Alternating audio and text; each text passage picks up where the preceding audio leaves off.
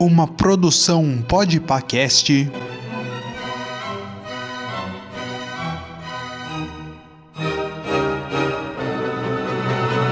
Os clássicos do cinema.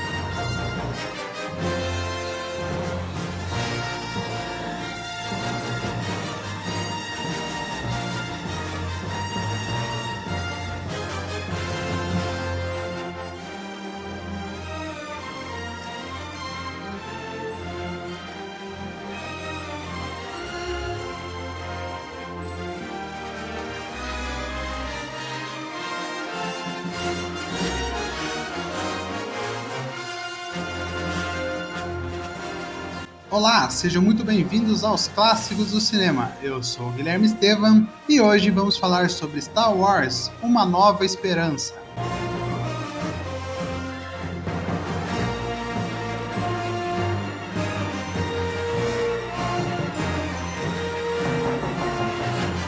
Star Wars, o primeiro Star Wars dirigido por George Lucas, criação também do George Lucas, é, foi lançado em 1977 nos cinemas dos Estados Unidos, mais precisamente dia 25 de maio de 1977, com uma distribuição pela 20th Century Fox.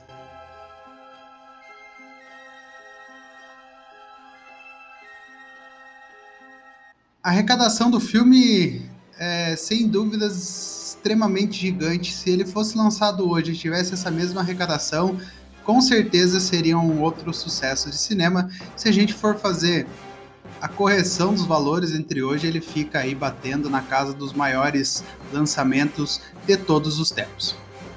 Em 1977, George Lucas teve 11 milhões de dólares para fazer Star Wars e ele conseguiu arrecadar 775 milhões de dólares na bilheteria mundial. Para 11 milhões, esse valor é surpreendente. E claro, além desse valor, desse montante né, que foi arrecadado, ele arrecadou milhões de vidas aí que vivem por Star Wars até hoje, milhões de fãs pelo mundo inteiro conhecem Darth Vader, Yoda, Luke, Leia, Han Solo, a Millennium Falcon e etc. Tudo por causa do George Lucas e por causa desse filme de 1977. O elenco do filme, né, conta com a saudosa e queridíssima que nos deixou aí antes de encerrar a franquia, Carrie Fisher, Harrison Ford, Mac Hamill, Alec Guinness e entre um grande elenco que ficou marcado na história do cinema por ter participado de, do primeiro Star Wars. O gênero do filme, como vocês já sabem, é uma aventura espacial. Para você que ainda não assistiu Star Wars, recomendo que isso programa para que você vá lá e dá uma forcinha, porque se você não assistiu Star Wars, é porque você vive no universo Star Wars já, né?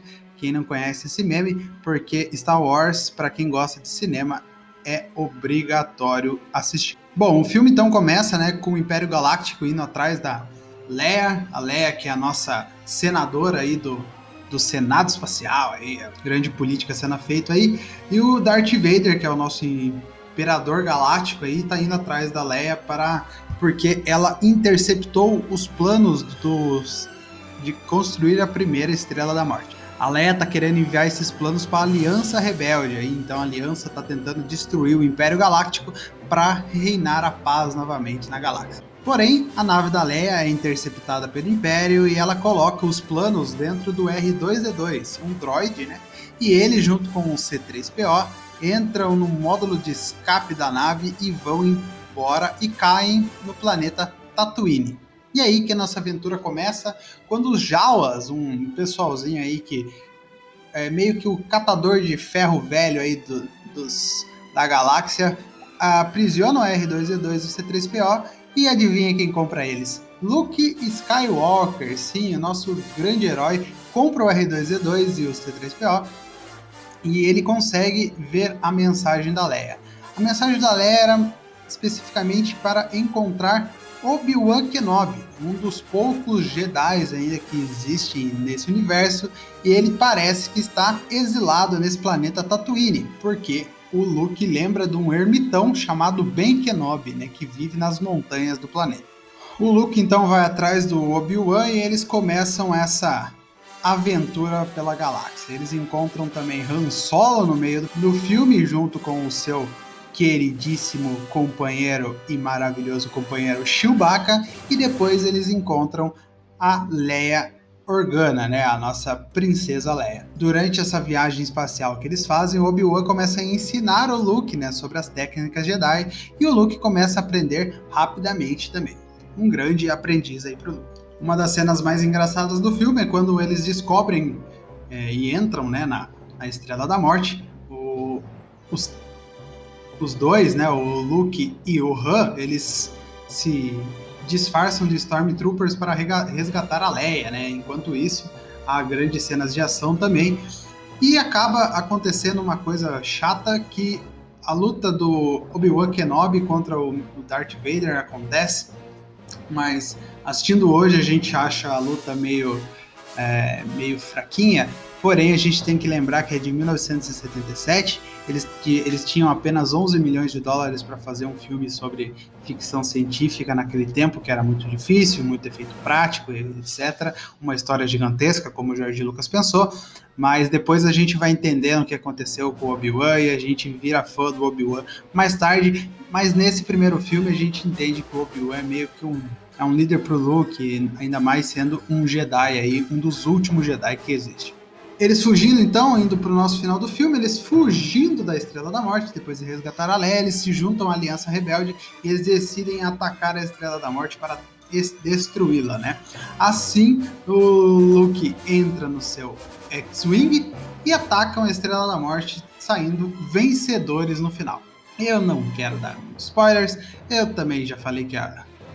eu não quero dar muitos spoilers do que acontece durante o filme, que as melhores cenas, os melhores momentos, porque eu acho que se você ainda não assistiu, ou se você assistir, já assistiu, então você tem mais do que motivos para reassistir essa obra-prima. Aproveita que Disney Plus já está disponível e assine Disney Plus para você assistir toda a saga do Luke, da Leia e do Han.